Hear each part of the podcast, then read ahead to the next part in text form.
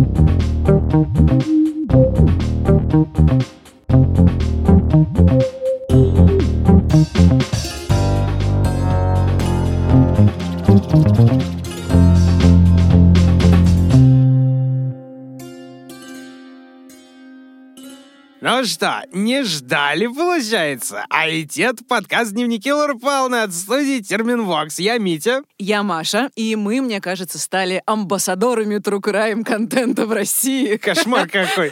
Судя по вниманию к нашим скромным персонам. Да, мне когда-нибудь сказали бы, что ты построишь карьеру на серийных убийцах, я бы ни за что не подумал. Но ладно, да, самое главное, вам хорошо, нам э, тоже неплохо, довольно-таки. Да, и надо объяснить, зачем мы сюда приперлись, в смысле в студию. У нас вообще формально межсезонье, а я, ну, также формально, отдыхаю от Андрея нашего Романовича. Да, максимально типичная формальность. Ну, собственно, мы как-то раз, я не помню, когда именно, но мы, по-моему, друг другу пообещали, что рано или поздно открытые записи мы сделаем доступными для всех. Сначала под подписку, потом абсолютно в открытую. И вот этот день настал. Делимся с вами нашей питерской записью, где, спойлер, опасная концентрация Машиных шуток про Девяткина и про всякое остальное. Я тебя вообще тогда не узнал просто, Мария. Я тоже сама себя не узнала, и, честно говоря, мне немножко боязно релизить этот эпизод. И когда я его слушала, я каждый раз внутренне сжималась, такая, Маша, это ты так пошутила, Нормально, правда? нормально. Ну, ладно, ладно. Не, выпуск-то роскошный, потому что, ну, каким еще как бы должен быть разбор прототипов главных героев сериала «Бандитский Петербург». К слову, минутка рекламы. Этот выпуск выходит в открытую для всех, в том числе благодаря нашим большим друзьям из издательства АСТ. Да, с которыми мы, кстати, выпустили нашу великолепную книгу. Вот.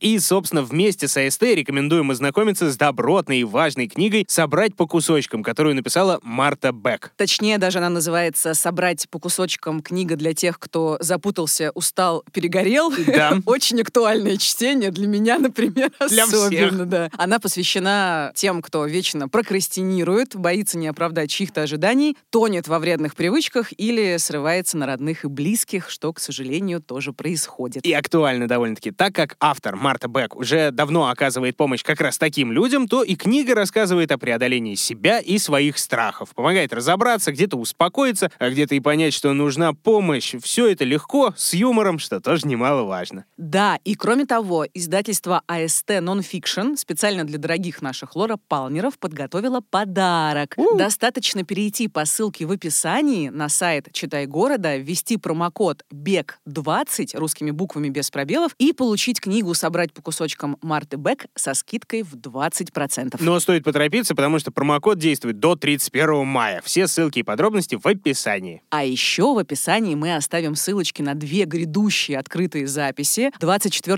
июня мы выступаем в Питере. Да, опять. Снова. И я все-таки съезжу, наконец, в Девяткино. А 21 июля мы будем в Екатеринбурге, в самом Ельцин-центре, прости господи. Билеты еще есть, поэтому, пожалуйста, регистрируйтесь, планируйте незабываемый досуг с нами. Мы будем очень-очень рады всех видеть. Прости, господи, да. Но сначала послушайте вот этот вот самый эпизод, конечно, потому что он бомбовый. Погнали.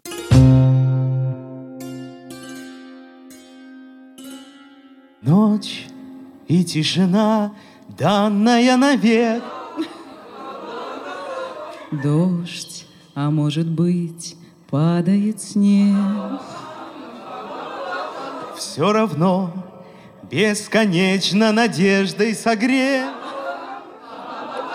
Я вдали вижу город, которого нет. И припев давайте вместе. Там Там для меня та-та-там, Как вечный знак забытых истин. Мне до него последний шаг.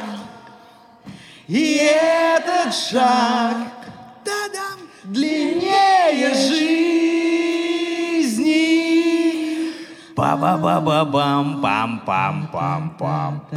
Па-ба-ба-ба-бам-пам-пам-пам-пам. Здрасте, ребята, вы отличные!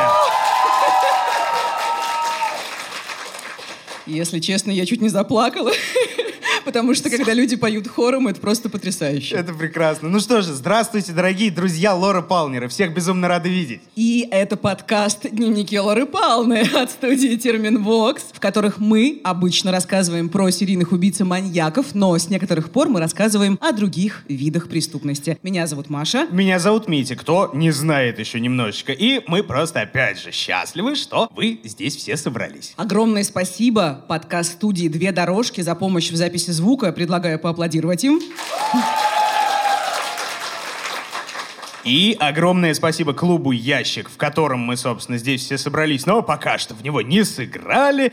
Да, плохие шутки начинаются прямо сейчас, короче, но клубу «Ящик» огромное спасибо за предоставленные напитки, за предоставленную атмосферу, за предоставленное вообще все. Громовые аплодисменты.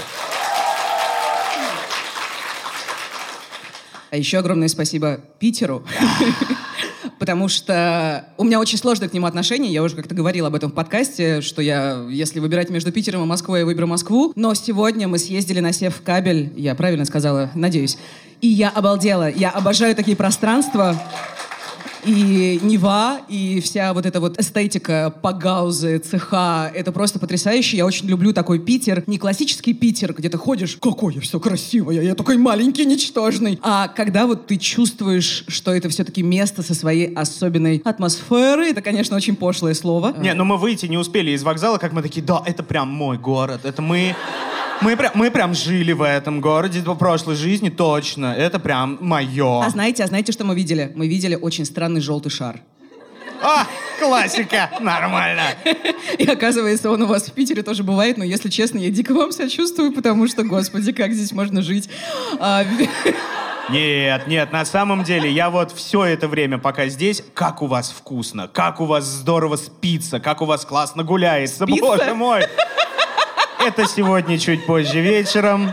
Мы с вами еще сопьемся, споемся и так далее. Так, пару слов о том, как будет проходить наше сегодняшнее с вами Да. мероприятие. А, мы по неплохой традиции открытых записей расскажем пару небольших историй. Одну я, а другую Митя. Так получилось. Ну да, да, так получилось. И открытых записей у нас было не так много. Это вторая.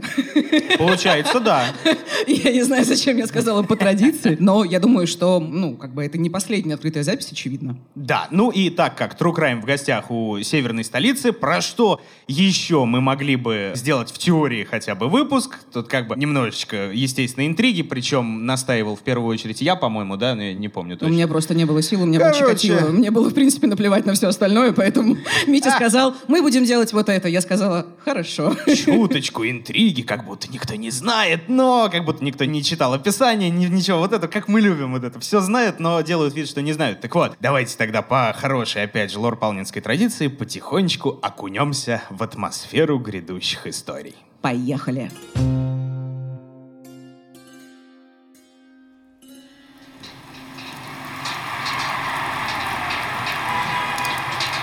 Самый обычный вечер в городе на Неве.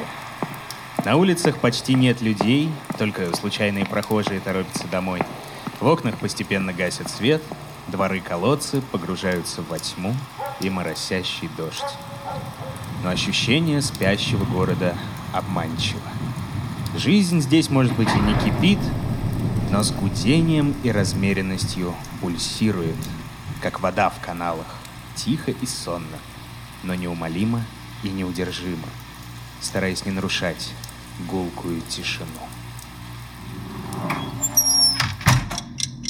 Два тихих человека в разных частях города. Один полулежит на винтажной софе, в неровном свете лампы изучает антикварный журнал. И только изредка подносит увеличительное стекло к фотографиям наиболее интересных экземпляров. Громоздкие напольные часы, будто метроном, отмеряют ход времени. Близится полночь.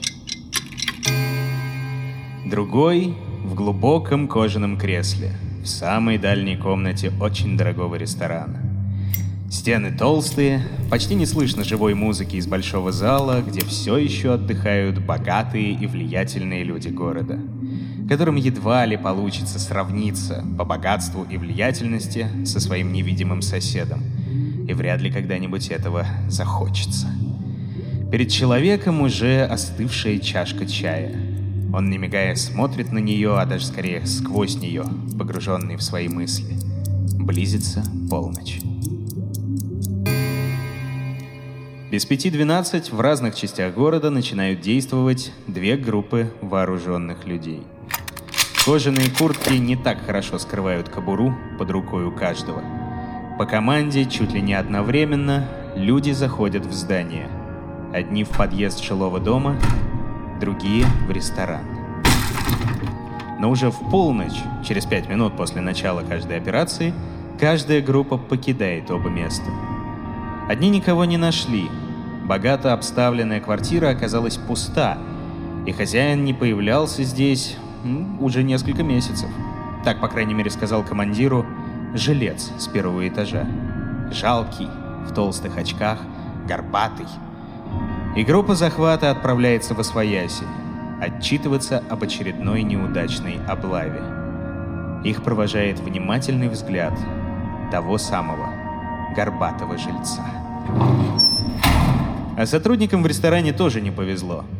Когда они зашли в дальнюю комнату, впустив с собой громкую музыку, тихий человек даже не пошевельнулся. Лишь приподнял на них спокойные, сосредоточенные глаза. А затем протянул единственную левую руку к телефону и сделал один короткий звонок. После чего группа была отозвана. Вечер снова погрузился в тишину. И снова два короля преступного мира, мира старого и нового, сохранили свободу и покой. Хотя бы ненадолго.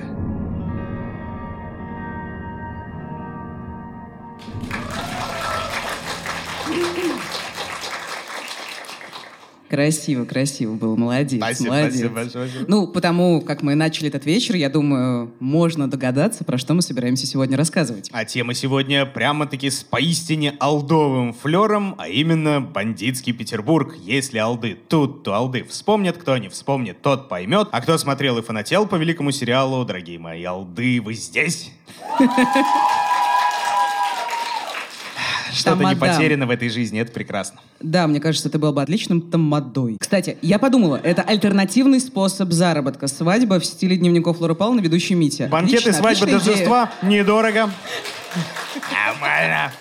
Надо масштабировать э, наш э, подкаст. э, Да, так вот, поэтому как бы как нормальный тамада я должен передать бокал следующему, поэтому Маша. На самом деле я вот относительно недавно только узнал, что ты тоже смотрела, оказывается, этот сериал и даже от него фанатела. А Это ты думал, а ты честно. думал, я прям совсем, да? Ну, Нет, Не ну прям. хорошо, по-твоему, какие сериалы я могла смотреть в детстве? ну, вот. давай, вот э, ко- топ-три. ко- Козыря зачарованных я не буду. Ну, зачарованный, конечно, разумеется. И как знал, сейчас слово. Но да, это круто, что бандитский Петербург был в твоей подборке. А я еще, у меня еще был Power Rangers, я очень любила. Ты смотрел? Кто-нибудь смотрел? Не знаю. Не одна я тут старая. Ну ладно, «Бандитский Петербург» я на самом деле обожала. Я смотрела его целиком, я рыдала. Там была какая-то невероятно трогательная сцена, когда один, один из них певцов, другой из них не певцов. Ну, в общем, Давненько по-моему... ты смотрела, да. А, ну, ну, ну, озеро, и, значит, в кого-то стреляют, и один держит другого на руках и играет «Там для меня». И я прям рыдала, Спойлеры. рыдала. Поэтому, поэтому, поэтому. И еще мне дико нравится атмосфера, которую сериал передает. Я вообще обожаю Петербург 90-х, и я, по-моему, говорила, что я очень люблю Балабанова, и у Балабанова, и у Бортка, первого режиссера «Бандитского Петербурга», но их было больше, они сумели вот ухватить за хвост уходящую эпоху. Как я сказала. Роскошно, Ну, а совершенно. ты тоже Аплодисменты, фанател. Мария, я считаю.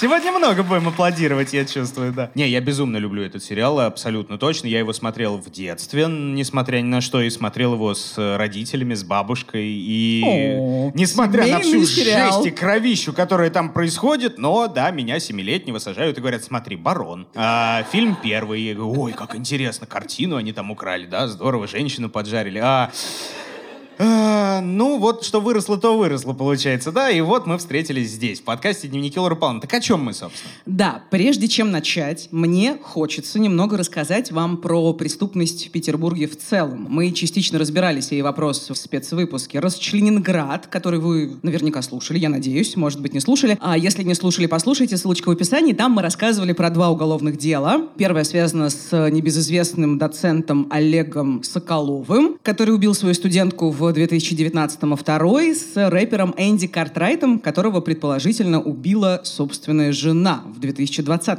И оба этих события, они как бы породили представление, что Петербург — место опасное, место криминальное, что, разумеется, не так. Вы же живы, мы живы. И мне кажется, всему виной шумиха в СМИ. Да, собственно, породили опасные представления и породили бешеную прорву мемов. А что это Леха такой грустный, а его жена пилит, например, или там... А, в Московской области девушки не поделили парня, а в Ленинградской поделили. Ну, и так далее. Наша любимая чернуха, вот это вот все, но чернуха совершенно очаровательная. При всем при этом совсем как вы, друзья. Ой, какие. Я не могу прям насмотреться на вас. А мне Софит бьет в рожу, поэтому я, в принципе, не могу ни на что смотреть, только на тебя, дорогой. Так вот, что касается очаровательной чернухи, это, наверное, концепция нашего подкаста, и в целом это в очередной раз доказывает, что юмор и мемы, даже такие адовые черные, это отличный защитный механизм и, ну, как бы способ бороться со страшным. Так, возвращаясь к питерской преступности. Петербург был заложен на территории Ингерманландии. Так называлась область на северо-западе современной России. Исторически там жили прибалтийско-финские народы.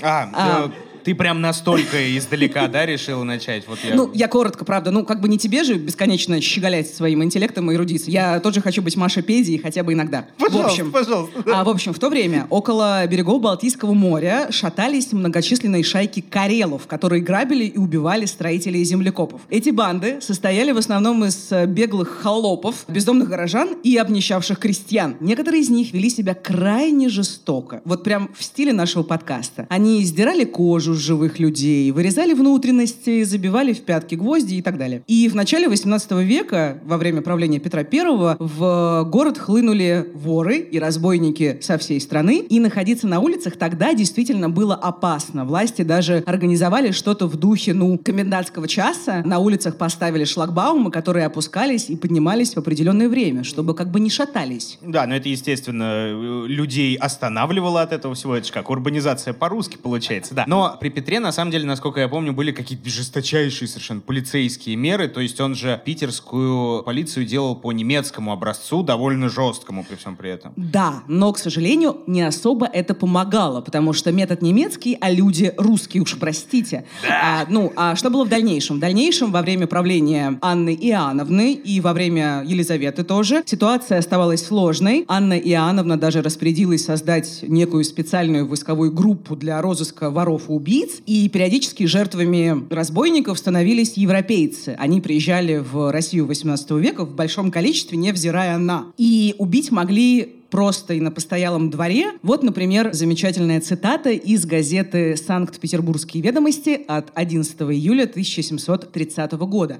Некоторый шведский капитан с женою и четырьмя детьми служанкой из России в свое отечество, ехавший недалеко от Санкт-Петербурга на границе от некоторого корчемника, который, может, у него какие деньги усмотрел, со всеми при нем бывшими убит и под избу в яму брошен.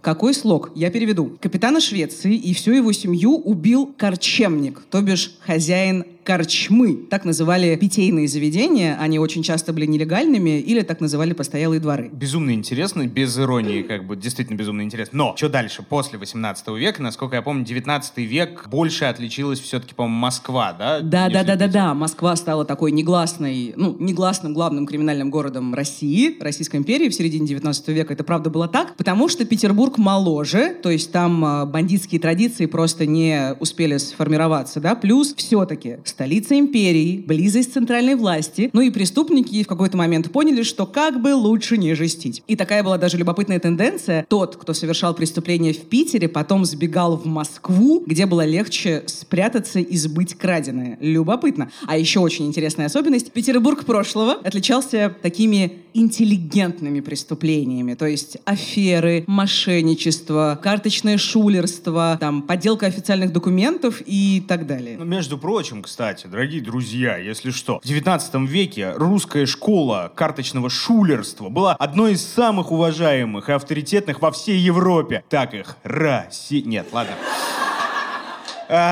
Митя, пожалуйста, будь осторожен, если ты хочешь со мной дальше работать.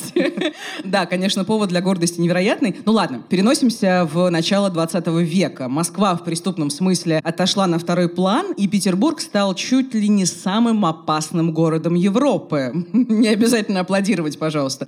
Причины такие. Много людей, много трущоб, большое социальное расслоение, то есть э, богатые гуляли по тем же улицам, что и карманники, и воры, да, в поисках наживы. И криминальный мир разделился на профессиональных и непрофессиональных преступников. То есть главное отличие, первые считали противозаконные действия своим образом жизни, и они категорически не признавали убийств, а вторые шли на преступления, ну как бы по фану, не, почему бы мне не убить капитана Швеции, например. Тогда же что появилось? Появилась криминальная иерархия. Мы рассказывали в прошлых выпусках там про всяких Иванов, родства непомнящих и так далее, и так далее. И эта криминальная иерархия со своими кастами, со своими правилами в каком-то виде существует и по сей день. Ну, очень в каком-то виде, потому что ну, все-таки революция очень много изменила, как, в принципе, мы не раз говорили, да, что большие какие-то социальные потрясения, большие катастрофы, они очень сильно отражаются в том числе и на преступном мире, и на уровне криминала в целом. Да, да, и всплески преступности в советском Петербурге, тогда Ленинграде, провоцировались действительно историческими событиями и социальными потрясениями. Сначала это, понятное дело, революция, потом Первая мировая война. В Питере было очень много беженцев тогда, потом переход к НЭПу, потом Великая Отечественная война, блокада, тяжелый послевоенный период. Короче, 20 век — это просто жесть. И в...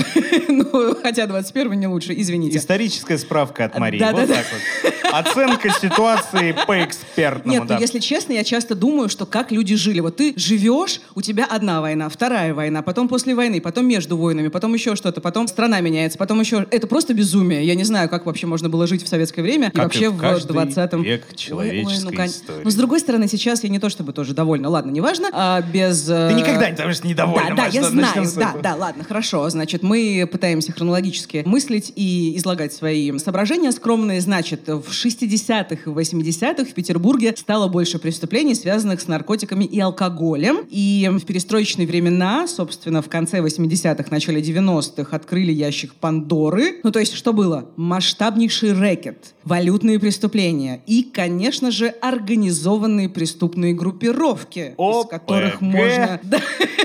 которых можно делать отдельный сезон, мне кажется. Самые известные криминальные ОПГ в начале 90-х — это Казанская, Тамбовская, Великолукская и Малышевская. И реально, каждая из них заслуживает отдельного спецсезона, возможно, мы когда-нибудь его сделаем. Ну и в целом, вторая половина 20 века, мне кажется, просто кладезь криминального контента, поэтому если, Митя, у нас с тобой кончаются маньяки, они рано или поздно кончатся, то ОПГ 90-е нас спасут. Как это странно прозвучало просто. Какой ужас.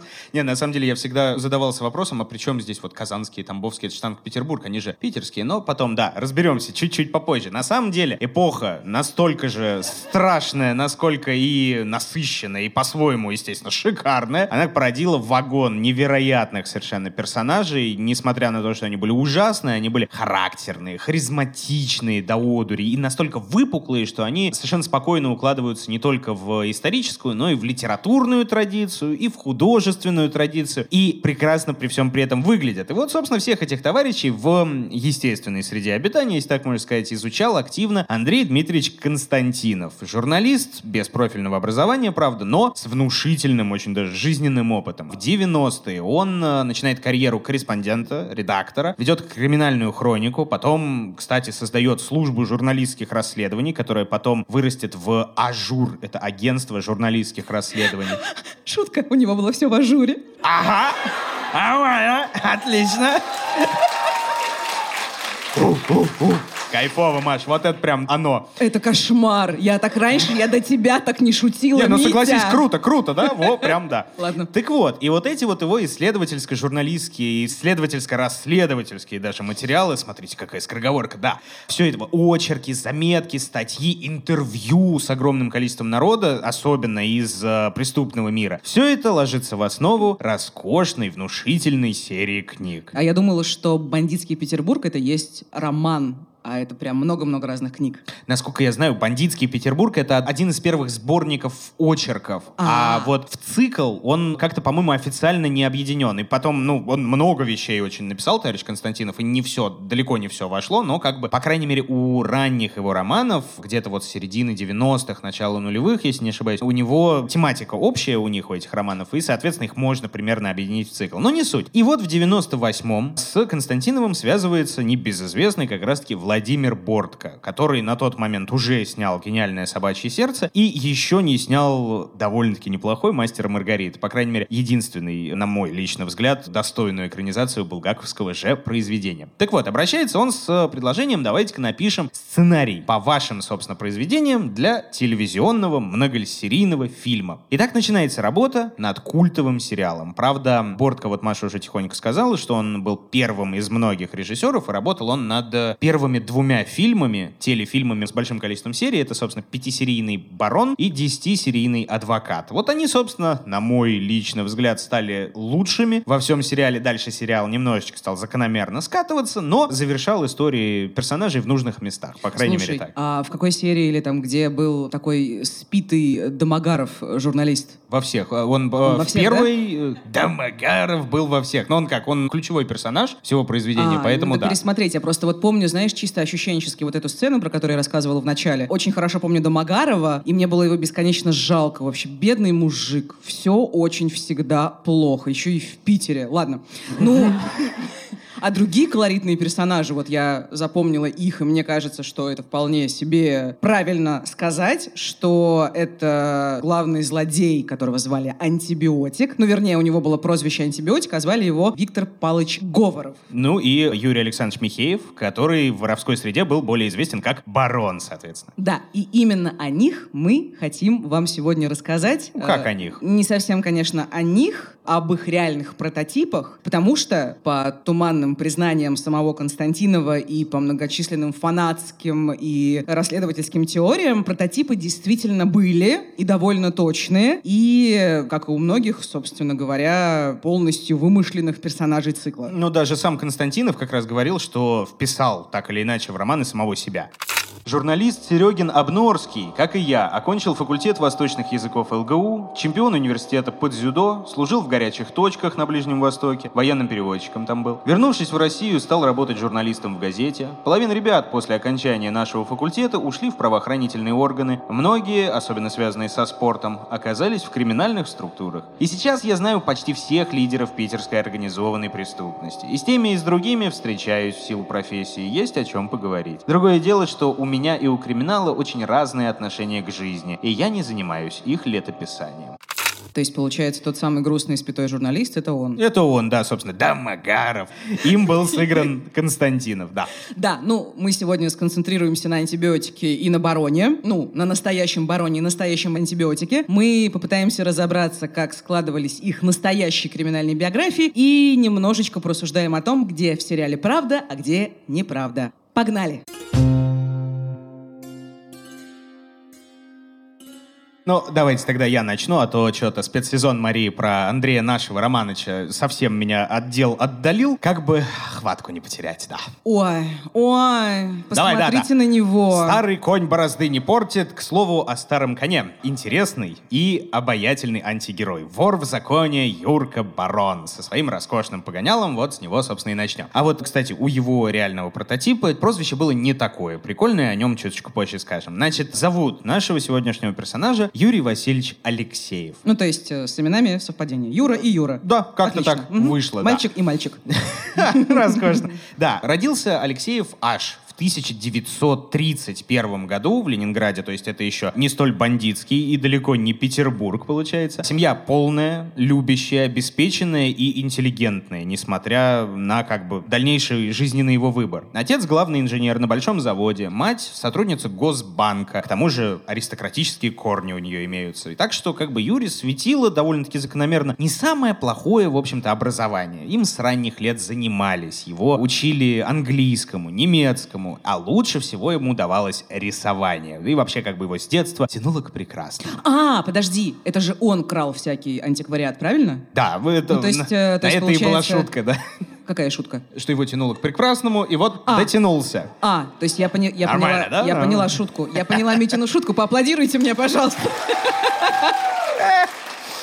Но нет, мы вперед не забегаем, поэтому да, история дальше принимает довольно грустный оборот, потому что пресловутый 37-й год, отец Юры объявлен врагом народа, почему-то по надуманному говорят совершенно поводу, и приговорен к расстрелу. Мать вскоре снова выходит замуж и пытается наладить жизнь, и вроде как даже немножечко получается, вплоть до войны и до последовавшей блокады. Мальчику тогда получается где-то лет э, 10-11, и каким-то чудом семья выживает, переживает все страшные потрясения эпохи, и жизнь вроде как снова начинает налаживаться, но с очень большим скрипом, потому что не хватает особо даже на еду. И вот уже 16-летний, получается, Юра с товарищами впервые идет на дело, как вот говорила Маша, по фану. А, они, да, они спарывают воротник с учительского пальто, дорогущий, и продают его, загоняют за какие-то небольшие деньги на улицах, а на эти деньги покупают молоко. И вот он, собственно, приносит домой банку молока, дело очень быстро раскрывают, всех ловят, но так как товарищи Юры дети фронтовиков и, в принципе, просто большие молодцы, то их отпускают, или там условные сроки даже кому-то светили, а кому-то и даже и не светили. А Юра, к великому сожалению, сын врага народа. Поэтому он довольно шустро отправляется в колонию для несовершеннолетних.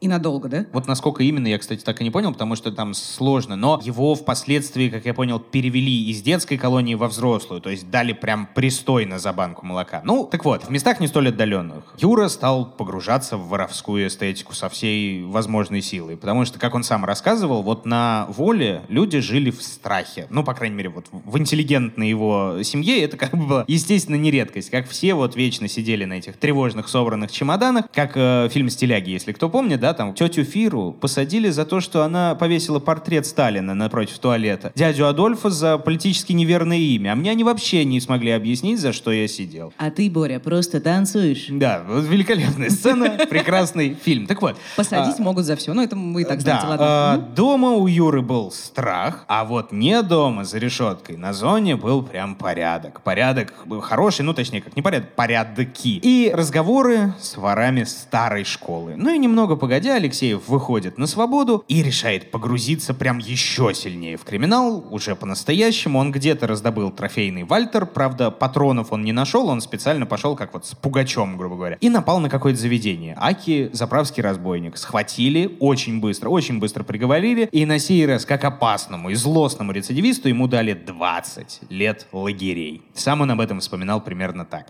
Отправили меня на Северный Урал, все в Урал-Лак.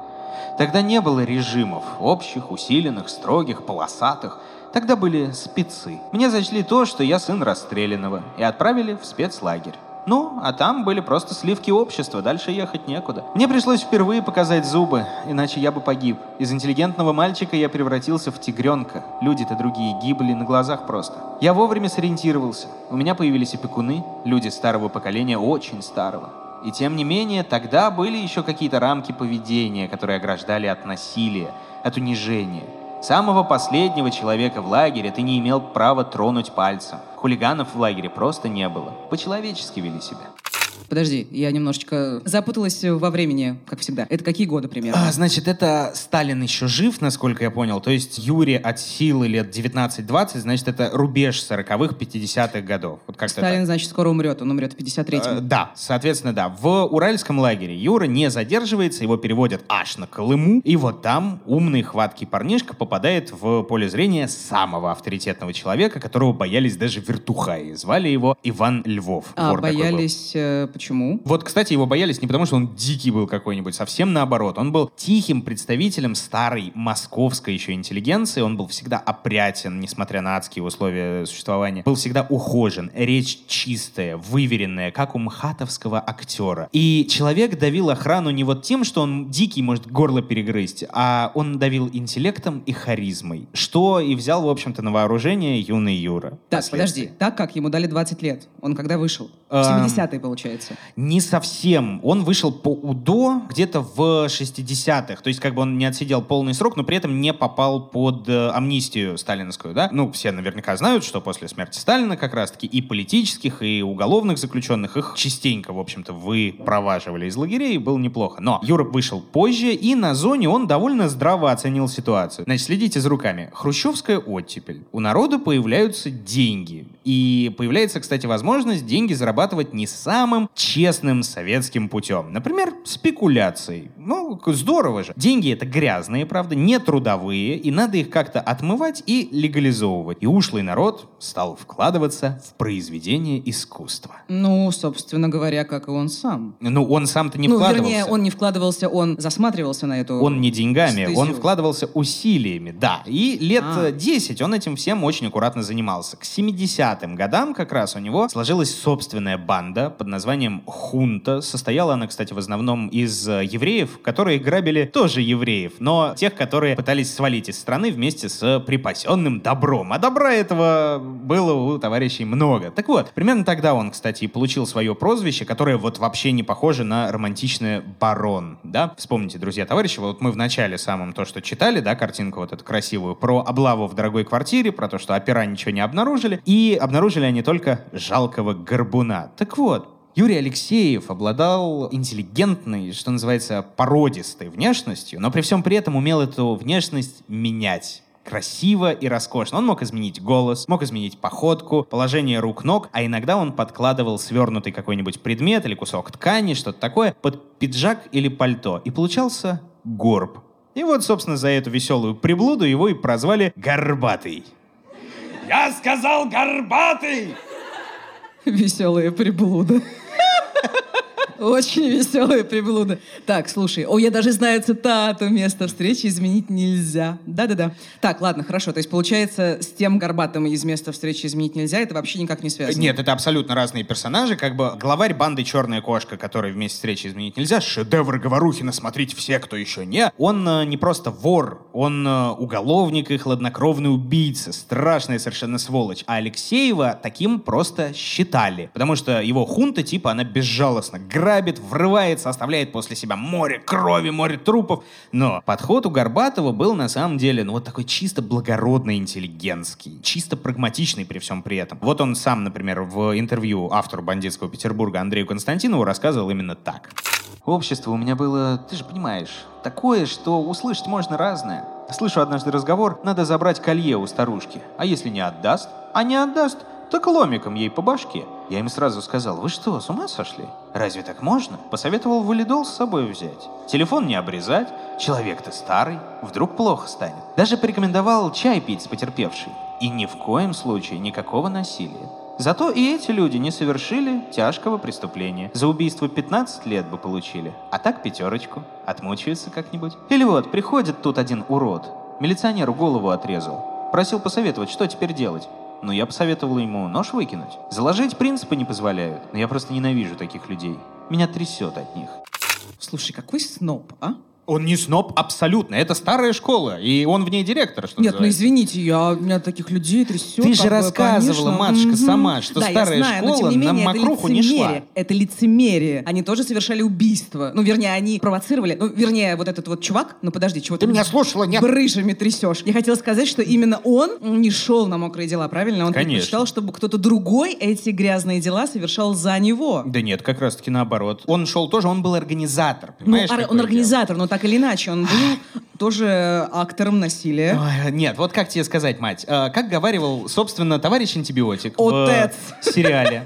Как говаривал антибиотик, для стрельбы большого ума не надо. Мочиловым в сортире любят заниматься те, кто больше делать ничего не умеет. Собственно, да. На самом деле, я, насколько я помню, это прям один из базовых порядков высшего криминального света. И тогда, и кажется теперь, но я не уверен, я читал. Потому что убийство — это дело низкое, неблагодарное и тупое. А настоящие люди решают все словами. А если уже совсем ничего не помогает, тогда, к сожалению, да. Ну, то есть, подожди, он вообще ни к одному убийству не причастен. Э, По бумагам совершенно точно нет. Э, Чисто ограбление. И он большой молодец, и весь из себя в белом белом пальто Ну ладно, красивый ладно. стоит. Тем более, как бы у Горбатова были все возможности реально заниматься вот этим благородным воровством и все глубже разбираться в антиквариате. Вот сам он в интервью говорил, что если его тогда в 16 лет из-за банки молока не посадили, он бы по-любому художником бы сделался, потому что любил он, особенно фламанцев. И теперь, получается, Юрий Васильевич в свободное время от промысла козыряет фарсовыми совершенно визитками, на которых гордо значится главный специалист по антиквариату в Санкт-Петербурге. you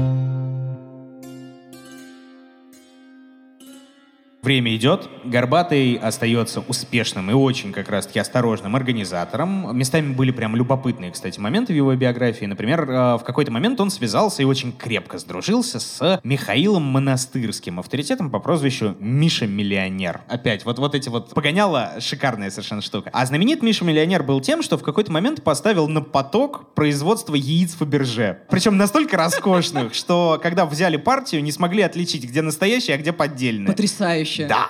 И, возможно, кстати, его Горбатый в этих вопросах и консультировал, потому что знавал толк. Но в основном, да, В продал- яйцах Фаберже. в яйцах Фаберже знаем толк, да. В основном, все-таки он продолжал, да, заниматься кражами, и его хунта, а по другим, кстати, версиям и несколько таких хунт, они чистили квартиры. Потерпевшие от рук Алексеева были, по его собственному, по крайней мере, признанию, людьми невероятно богатыми, там были миллионы в квартирах. Например, был такой актер Ленинградского государственного театра музыкальной комедии Анатолий Минц, страстный коллекционер. Из его квартиры Горбатый забрал две папочки. Одну с монетами старыми, другую с орденами архимандрита Киевского, на минуточку. И оставил другого всякого антиквариата, которого было, опять же, на миллионы. Слушай, подожди, артист Мостеатра, правильно? Откуда у него такие миллионы? Вот, вот, кстати, это классная совершенно история. Я тебе чуть-чуть попозже расскажу, и вам, соответственно, тоже, да. Горбатый еще вспоминал, что в другой квартире у друга маршала Говорова, кстати, любопытнейший совершенно персонаж, его еще называли мрачным маршалом, он единственный советский маршал Победы, который воевал еще в Белой гвардии, насколько я помню. Так вот, у его друга в доме он изъял Большой крест Германии. Это редчайший совершенно орден Третьего рейха, трофейный, судя по всему. Их было всего штук 15. Даже как бы у Геринга таких не было, у Гиммлера, по-моему, тоже. Крест долго блуждал по рукам, пока не осел у какого-то там полковника ГУВД в кабинете. Но не суть.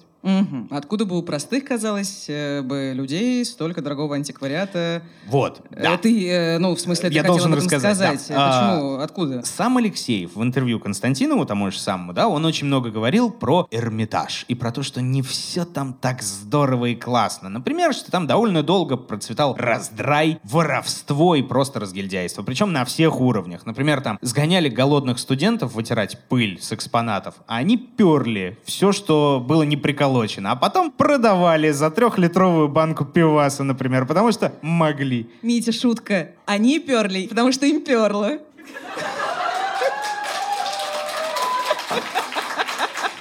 Слишком много времени я провожу с этим человеком, понимаете, да? Этот город меняет людей.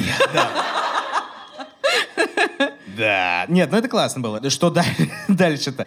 Там же были еще родственники и подельники самого начальства. По крайней мере, я сразу обелюсь, так рассказывал вор в законе Горбатый. И вот, собственно, родственники, подельники начальства сбывали антиквариат и по стране, и за рубеж по своим собственным каналам. Когда вышла книга, и уж когда вышел сериал «Бандитский Петербург», такая буча поднялась со стороны дирекции Эрмитажа, что мамы не горюй. Долго возмущались, обвиняли всех причастных, что поклеп и неправильно. Ну и довольно активно они это делали, что наводит на подозрения. Но это не я говорю, это барон говорит. Сразу обиделись. Слушай, я вот подумал, наверное, Алексеев мог думать, что он как бы крадет какие-то вещи и тем самым защищает их от нечистых рук. Да, Например? абсолютно точно. У него была вот эта роскошная штука, что я украду, а значит, оно останется в России. И прекрасно. Благородная цель максимально. Охренеть. Ну да, и в общем, доля лукавства, конечно, небольшая присутствует, потому что Горбатый был очень небедным человеком. Прям очень. И очень уважаемым. Там большие сложности с его официальным статусом. Он вроде как вор в законе, но не совсем, потому что он в преступной жизни не участвовал, на сходки не ходил. И вообще такой весь из себя особняк в белом красивом пальто. Но все равно легенда. Такой, опять же, старая школа, что называется. А потом наступают 90-е. И все рушится. Устои меняются. Очень грустно и плохо. И по разным данным, кто-то из своих все-таки Алексей воздает, как организатор, опять же. В 91 году он попадает в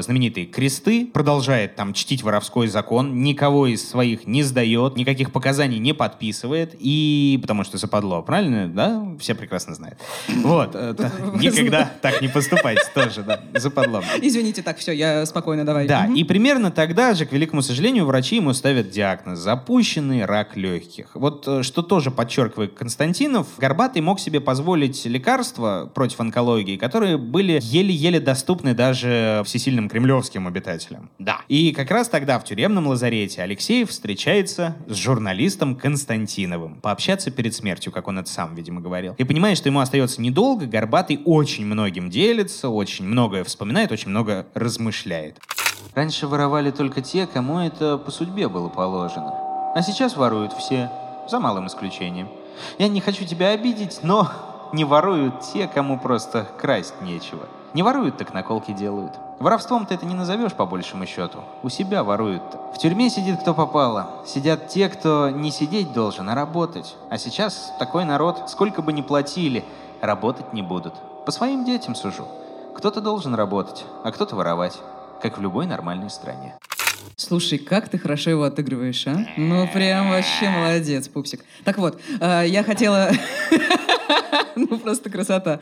Я хотела сказать, что я вспоминаю сейчас, что вроде как барон сериальный страдал какой-то болезнью вроде туберкулеза. Он от туберкулеза скончался, да, Да, да, да, да, да. Ну, да, и да, он да. тоже, соответственно, вызвал к себе э, товарища Серегина, который играет Дамагаров, и он с ним как раз-таки и общался. Под самый конец жизни, когда болезнь у Алексеева стала совершенно нестерпимой, он все-таки согласился подписать показания, чтобы его хотя бы отпустили домой умирать. Но до решения суда и до подписки о невыезде он не дожил. И в 93 году скончался в больнице Крестов. Интервью с Горбатым Константинов считал своей личной, журналистской, профессиональной, в принципе, удачей и в жизни, и в карьере. И хотя сам Алексеев говорил, что он тесно знал от силы человек 5-6. А современных 90-вских бандитов он просто презирал. Он называл их розовой плесенью, например. И все же попрощаться к нему на похороны приехал весь бандитский Петербург. Ох, как красиво А сказал. то, а то. Ну и еще более красиво, что сыграл ты его в сериале вообще гениальный Кирилл Лавров. Прекрасно совершенно он передал вот образ этой уходящей криминальной эпохи, человека воровской чести и прочих, на самом деле не особенно привлекательных, но все-таки черт. Будем честны, смотреть на таких персонажей всегда очень приятно. Но мы помним, что зло остается злом, мы большие молодцы. Кстати, с сериалом связан еще был один роскошный совершенно момент, когда они сидели, репетировали, Константинов, как автор сценария, как автор книг, сидел с Лавровым, общался и рассказывал ему про его персонажа, что он вот такой секой, какой он был, какой он классный, как он представлялся, какие визитки у него были. На что Лавров почесал бровь и говорит, так, подождите,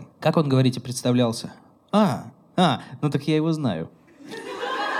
Да, шел как-то по бульвару, и тут ко мне подходит человек и говорит, извините, пожалуйста, это вы, это правда вы. Я большой поклонник вашего таланта, сам я немного другим занимаюсь, но вот, если что, вот моя визитка, обращайтесь, вдруг понадобится. Он протягивает визитку, а там написано «Главный специалист по антиквариату в Санкт-Петербурге. Роскошная совершенно история. Я прям радуюсь. Еще раз как бы доказывает, что не родился на свете такой писатель, который мог бы делать более искусный изобретательный поворот, как сама судьба.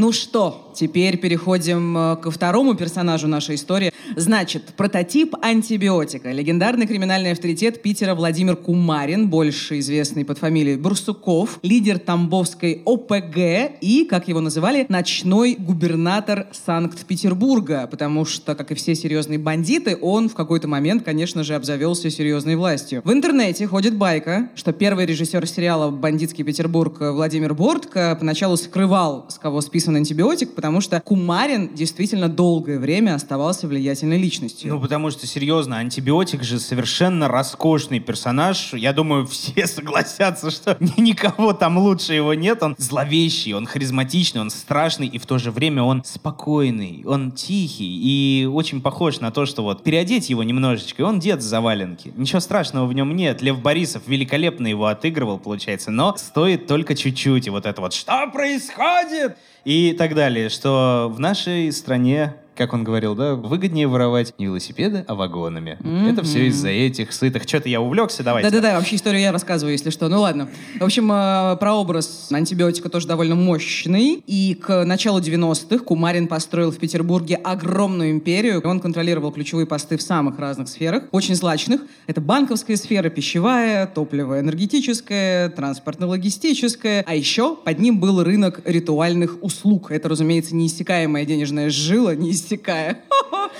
Жила, которая не истекает. Но вы поняли, она и сейчас не истекает, потому что все омерзительно в этом смысле в России современной. Ладно. Кроме того, ходили слухи, что в то время члены Тамбовской ОПГ контролировали практически весь наркотрафик, идущий через морской порт Санкт-Петербурга и автодороги северо-запада России. Тогда это была примерно треть всего российского наркотрафика. То есть представь, какие-то были колоссальные бабки. Да, но у него же были какие-то еще при всем при этом потрясающие совершенно связи в правоохранительных структурах, то есть он держал прям очень многое. Да, держал, и антибиотик тоже держал. У антибиотика тоже в сериале были всякие разные милицейские, как это, хотел сказать, какой-то классный контакты, да.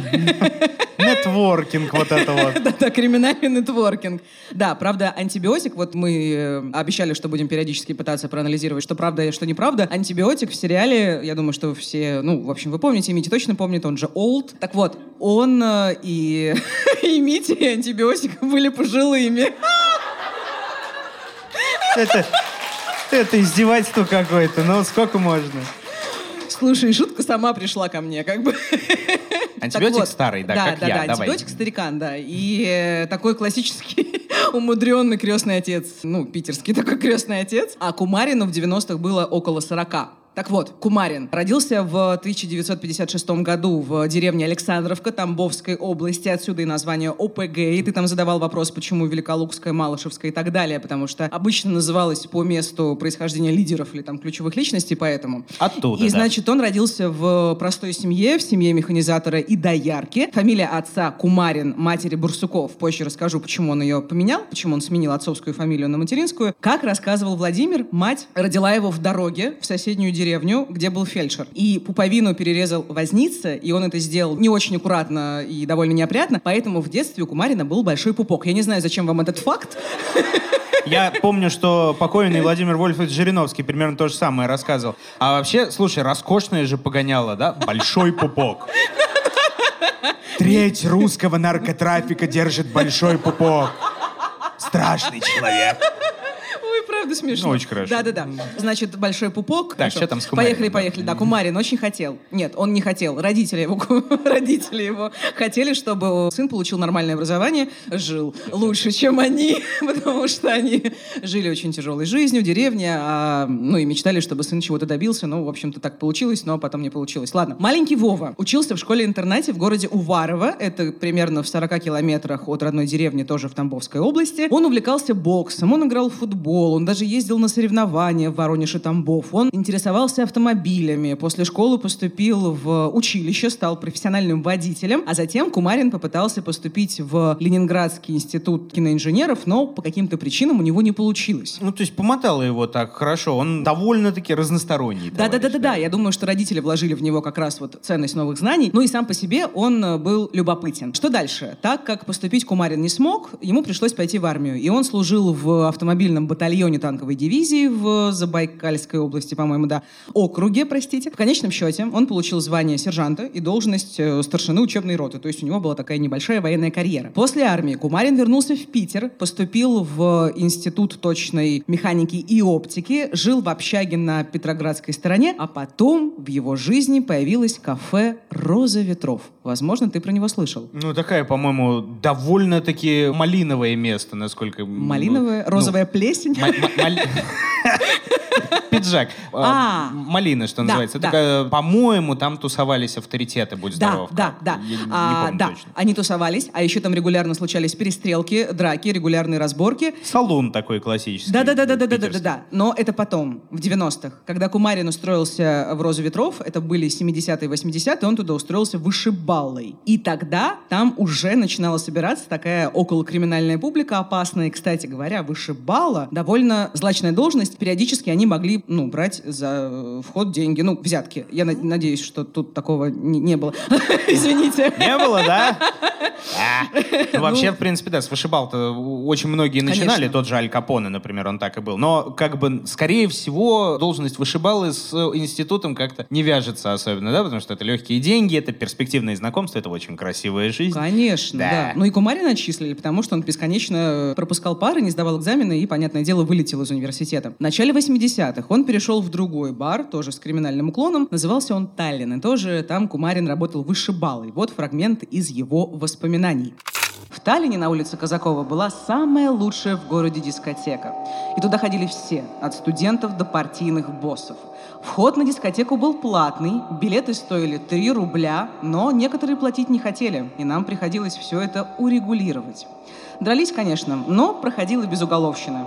В те времена самым страшным оружием были палки, ножи, кастеты, а огнестрельное оружие было очень большой редкостью. В Таллине, конечно, возникли новые горизонты. Время шло, бар был раскрученный. Наступил 85-й год. Кумарину 29, у него жена, у него шестимесячный ребенок, он успешно работает вышибал, и все у него хорошо. И тут его жизнь резко меняется. К нему домой приходит милиция с обыском и находит 9 мелкокалиберных патронов и какие-то поддельные бумаги. Итог. Обвинения по трем статьям. Незаконное хранение оружия, подделка документов и хулиганство. Сам Кумарин, разумеется, утверждал, что это липовые дела, но тем не менее в 85 году он получил свой первый срок. Кумарин сидел в Ярославской тюрьме. Он сам рассказывал, что устроил там бунт из-за червивой каши. Вот так-то. А в 87-м его, получается, освободили по УДО, условно-досрочное освобождение, и он вернулся в Питер. Скажи, пожалуйста, а дела действительно были липовые? Потому что, ну, как бы, 9 патронов, но без э, ствола, это как-то странно. Я имею в виду, мог он там перейти кому-то дорогу, еще будучи вышибалой? Да ну, конечно, мог. Конечно. И кто-то решил вышибить из него мозги. Вау, я сегодня просто... Лига плохих шуток прям Омерзительно, хорошо. да. Слушай, на самом деле мне очень стыдно, потому что это вообще не мой Нормально. style. Ладно, ну да, ходили слухи, что он... э, Style, боже мой. У нас с тобой разный mindset, э, дорогой. Так вот, э, ходили слухи. Потом тебе расскажу, что это такое.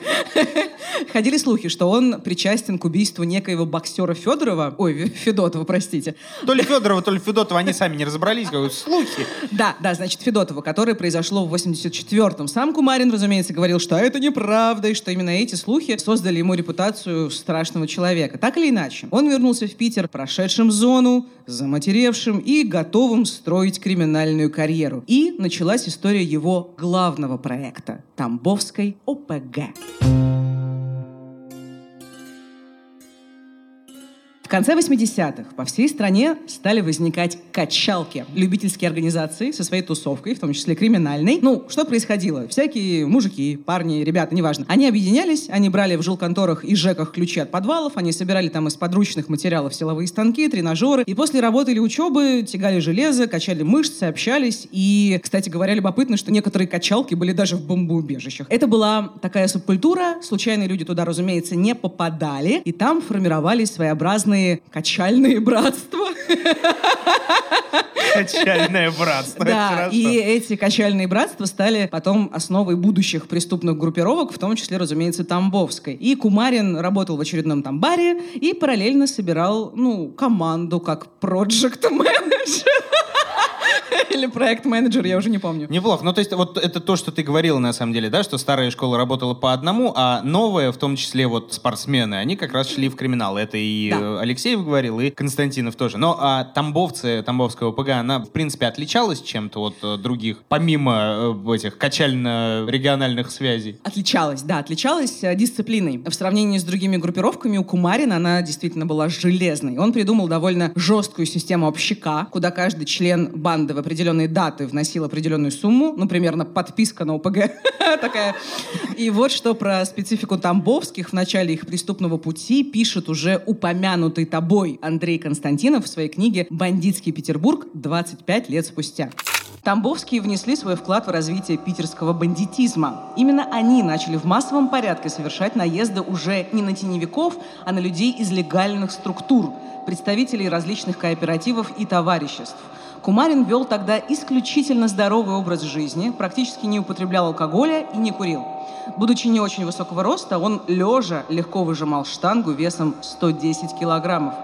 Всего за какой-то год численность группировки Тамбовских достигла нескольких сот человек. О том, каким авторитетом был в то время Кумарин, говорит тот факт, что когда он заходил в ресторан «Каилга», все присутствующие вставали. Мне кажется, что Каилга — это что-то очень напоминающее нашу с тобой работу. Что мы делаем какую-то Каилгу. Не, ну, Прототип, собственно, Кумарина антибиотик, он же пользовался примерно таким же уважением, и как бы трепетали абсолютно все, действительно. Да. И вот эта история, что все вставали, когда... все бендюжники вставали, когда в пивную он входил, это действительно было, скорее Вообще всего. такое. Кумарин очень любил эту историю оспаривать, хотя ее очень многие рассказывали. Он такой, нет, нет, да кто вставал, да я просто приходил. Но в целом, мне кажется, что он много чего оспаривал в своей жизни, поэтому не особо мне верится. Ладно, в конце 80-х, в начале 90-х расклад криминальных сил в Питере был такой. Четыре самые крупные группировки, про которые я уже говорила, это Казанская, Тамбовская, Великолукская и Малышевская. Потом были две поменьше, Чеченская, Азербайджанская, и одна совсем маленькая, Воркутинская, боевые группы воров. Они бесконечно враждовали, бесконечно убивали друг друга. В декабре 88 года в Девяткино, тогда это была окраина города, сейчас я не знаю, не окраина, окраина, наверное, тоже.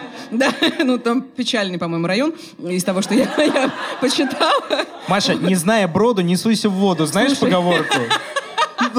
Слушай, я вообще читала про Девяткино, и... Ну, я... Я читала, там Ну, страшно. Нет, ну, ну, там вроде очень все плохо с социальной инфраструктурой, и там э, добираться, черт ногу сломит. А в Ладно. декабре 88-го Да, там в что декабре было? 88-го там был э, челночный рынок очень большой, и там произошла историческая разборка между Тамбовской и Малышевской ОПГ. Там произошла прям перестрелка, надеюсь, что сейчас такого не происходит в Девяткино.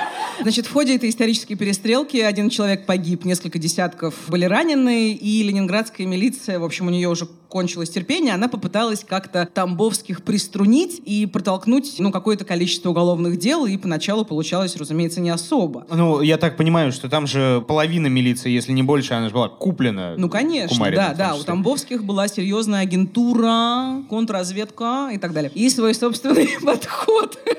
Кумарин активно покупал чиновников и сотрудников да, правоохранительных органов, максимально вкладывался в бизнес и почти все криминальные доходы направлял на развитие. И получается, что постепенно Тамбовская ОПГ становилась, ну, таким бандитско-деловым сообществом, да?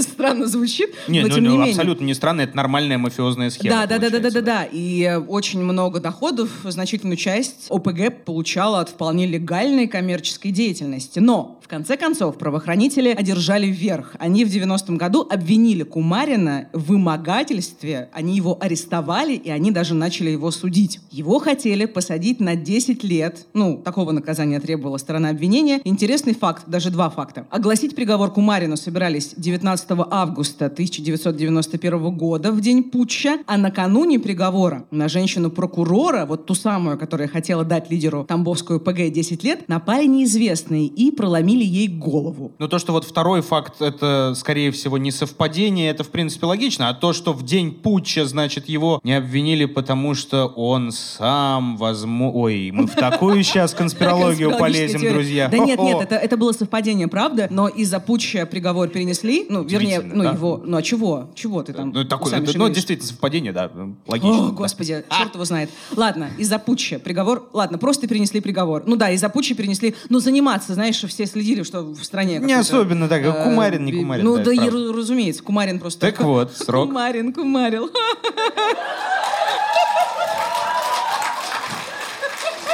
Я теперь понял, каково тебе, Маша, каждый божий выпуск вот это вот слушать. Да, ну, это восхитительно.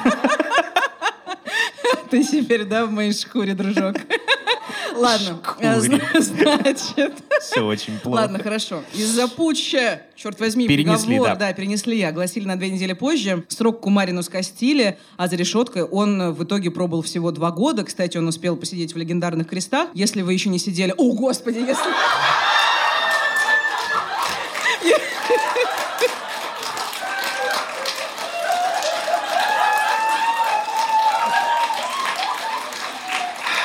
Как говаривал Виктор Павлович Говоров, что происходит, Маша, опять же.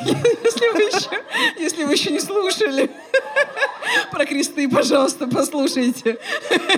Желательно не попадайте туда. Значит, вот, он вышел в 93-м году, и Тамбовская ОПГ в его отсутствие, ну, продолжала вполне себе эффективно работать. Но через год опять проблемки, но уже не со стороны правоохранителей. А, значит, летом 94 -го года на Кумарина было совершено покушение. Его «Мерседес» обстреляли из автоматов. Водитель получил 22 пули, погиб на месте, а Кумарина, вернее, в Кумарина, ему тогда было 40 лет, в него выстрелили 18 раз. Ну, тоже, разумеется, много, но его удалось спасти. Правда, он лишился почки, руки, пришлось ему ампутировать руку, и он почти месяц провел в коме. Лидера Тамбовской ОПГ охраняла братва. Они дежурили в больнице. И вот что пишет об этом Андрей Константинов в своей книге «Бандитский Петербург 25 лет спустя».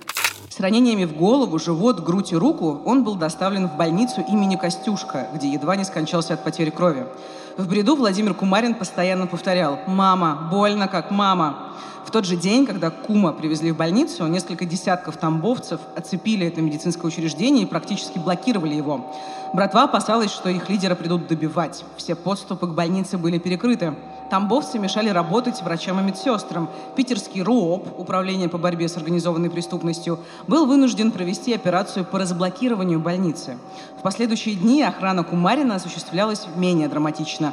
Тамбовцы на этаже, где находилась палата Кума, мирно соседствовали с ОМОНовцами. Было что-то очень трогательное в том, как они вместе смотрели мультфильмы в коридоре больницы по шикарному цветному телевизору, немедленно доставленному братвой. Чудесное возвращение Кумарина практически с того света подняло его авторитет э, среди питерской братвы на небывалую высоту, особенно когда стало ясно, что с головой у Кума все в порядке. Кум, э, его так называли журналисты, поэтому я говорю кум, да. Ну да, и у него, соответственно, по-моему, чуть ли не официальное было погонял. Насколько я понял, он э, лишился руки, да? То есть вот то, что он, я сказал, что он был очень разносторонним человеком в начале подкаста, теперь... Но это жестко. К другому вопросу, да, я Да-да-да. понял. Было известно, кто его заказал в итоге? Его заказали, по идее, великолукские ребята, великолукский, нет, не комбинат, ОПГ. Вот, э, и они, собственно говоря, не смогли добиться своего. Кумарин поехал долечиваться за границу. Сначала в Дюссельдорф, в Германию, потом в Швейцарию. И за это время тамбовцы, ну, как бы они времени зря не теряли, они разгромили главных врагов, Великолукскую и Малышевскую ОПГ, и как бы расчистили криминальную поляну к возвращению Кума. В 96-м Кумарин вернулся и решил, ну, как бы легализоваться. Он завладел петербургской топливной компанией ПТК, а ключевым игроком на рынке углеводородов, господи Иисусе, северо-запад России, формально учредителями были мэрия, аэропорт Пулково и еще там пара десятков предприятий потребителей топлива, но по факту реальным владельцем ПТК были тамбовцы. Кумарин занимал должность вице-президента компании до 2000 года. Именно тогда он сменил фамилию на материнскую, Барсуков. Получается, грубо говоря, это классическая такая схема ухода от имиджа, от воровского образа, от вот этого всего и переобувание полное. Насколько я помню, это же, ну, распространенная история и в литературе, и в реальной жизни. Майкл Корлеоне, по-моему, в третьей части «Крестного отца», он же благотворительностью начал заниматься, сука такая, да? И когда тоже как раз решил легализоваться, да. Боже мой, Аль Пачино был моим крашем. Ну, я имею в виду В Майкл смысле Корлеоне. был, он Ну, до нет. сих пор, особенно сейчас. Нет, я имею в виду, я очень люблю фильм «Крестного отца». «Крестный отец». Фильм «Крестный отец». Вот, эта часть очень нежная. Она, правда, драматичная. Но, в принципе, да, примерно все так и было. Он действительно решил легализоваться, и тогда Кумарин превратился в одного из самых влиятельных людей города и действительно стал ночным губернатором Санкт-Петербурга, который может решить любые проблемки. То есть он может э, сделать так, чтобы в музыкальный театр купили инструменты, или он может помочь в решении финансовых споров, к нему могли приходить разные авторитеты. И часто к нему обращались люди не только из преступных кругов, но и, разумеется, из властных и околовластных структур. И, в общем-то, что? Кумарин Бурсуков имел баснословный капитал и жил себе припеваючи, даже невзирая на отсутствие руки и почки. Впрочем, этому скоро пришел конец. В 2003 году губернатором Петербурга стала Валентина Матвиенко, и она быстро стала наводить порядок в администрации. По ее требованию официальная власть как бы забирала бразды правления городом. Ну и, понятно, сомнительных личностей астракизму забыла глагол. Что Подвергли, возможно. вот, вот, Да. подвергали астракизму. Спасибо большое. И быстро выяснилось, что Кумарин, бизнесмен, дурно пахнущий, бандитского толка. И в августе 2007-го сотрудники Генпрокуратуры и спецназ провели целую операцию по его захвату. Лидера Тамбовской ОПГ арестовали, когда он мирно чилил в своем загородном доме в элитном садоводческом товариществе «Разлив». Там же, да, уголовных дел на него понавешали да, какое-то бешеное количество. Да, его судили и до сих пор судят просто по стольким статьям и по стольким грехам, что я просто, у меня сил не хватит перечислять. Ну, я озвучу самое основное. Это создание Тамбовской ОПГ, понятное дело. Это рейдерские захваты десятков предприятий. Это разные убийства, разные покушения. Есть версия, что Бурсуков заказал убийство депутата Госдумы Галины Старовойтовой, которое произошло аж в 98 году. Потом, конечно же, это отмывание преступных денег, э, тоже дурно пахнущих, незаконный оборот огнестрельного оружия и так далее, так далее, так далее. Я так только далее. не помню в итоге, сколько ему дали-то за Ой, вот это ему вот дали, ему дали 24 года колонии плюс миллионный штраф. Кумарин, по идее, должен выйти в 2031. Интересно, будет ли наш подкаст существовать? Мы сделаем как бы 150 сезон дневники Продолжение, Лоры Павловны, интервью с Барсуковым Кумариным, да? Да, но право на УДО у него появится только через два года, так что, может, пораньше. Надеюсь, что не, не встретимся пораньше. Ладно. Ну, в общем, по последним данным, он отбывает сейчас срок э, не в ну, традиционной колонии, он сейчас в тюремной больнице имени Гааза в Петербурге. Вы помните, что в него стреляли 18 раз, у него нет руки и почки, у него очень много разных хронических болячек, он инвалид первой группы. Ну, и сейчас бывшему ночному губернатору Петербурга Владимиру Кумарину 67 лет, у него было все, а сейчас нет ничего. Вот такой вот крах антибиотика.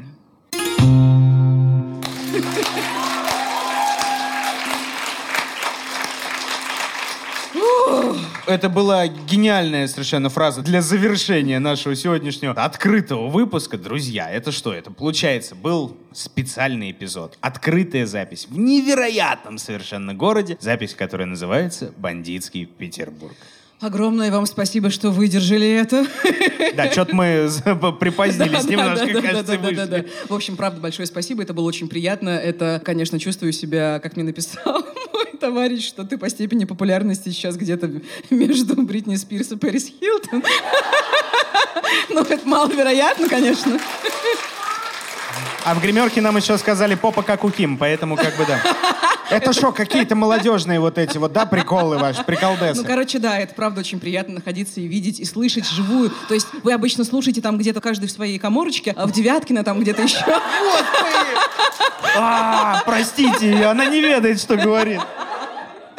Вот. А тут я вас вижу, вы смеетесь, вы такие живые. Мить, говори Пока, дальше, да, пожалуйста. пока Маша не наговорила. Друзья, огромное спасибо нашим э, друзьям из студии «Две дорожки», благодаря которым это все, мы очень надеемся, записалось, которое выйдет э, в конечном итоге для всех, при всех, при всех, но уже в аудиоформате. И, э, И большое спасибо, большое спасибо клубу «Ящик» э, вот, за кайфовые напитки, за вкусные блюда. И, и пол, за... атмосферу полного Да, да, да, да, взаимопонимания. да, да, да. Мы обязательно приедем в Питер еще раз, потому что я не успела все посмотреть в Севкабеле, но и вообще потому что... И всех вас- оскорбить, все районы города, видимо. И я хочу в Девяткино съездить, это абсолютно...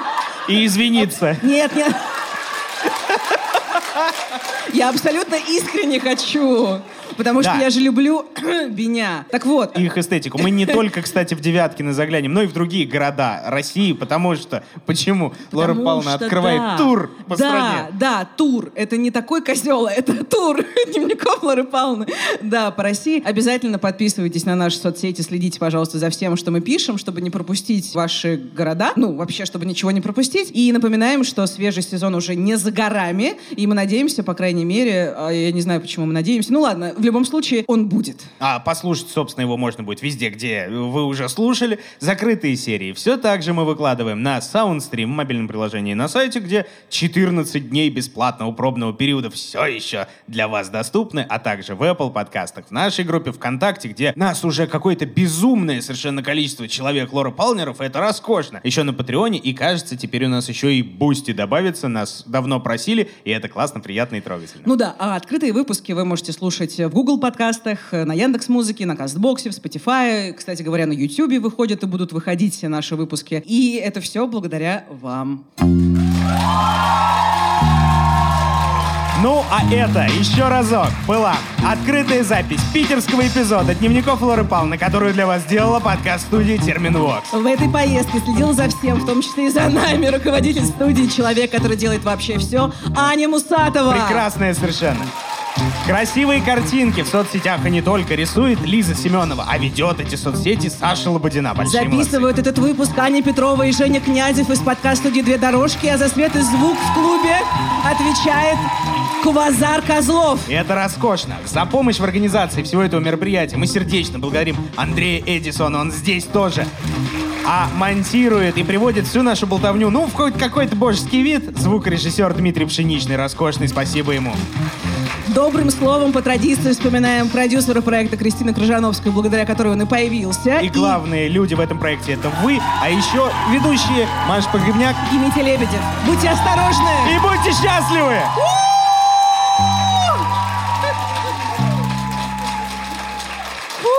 Мы уложились в музыку в титрах. Это было испытание то еще.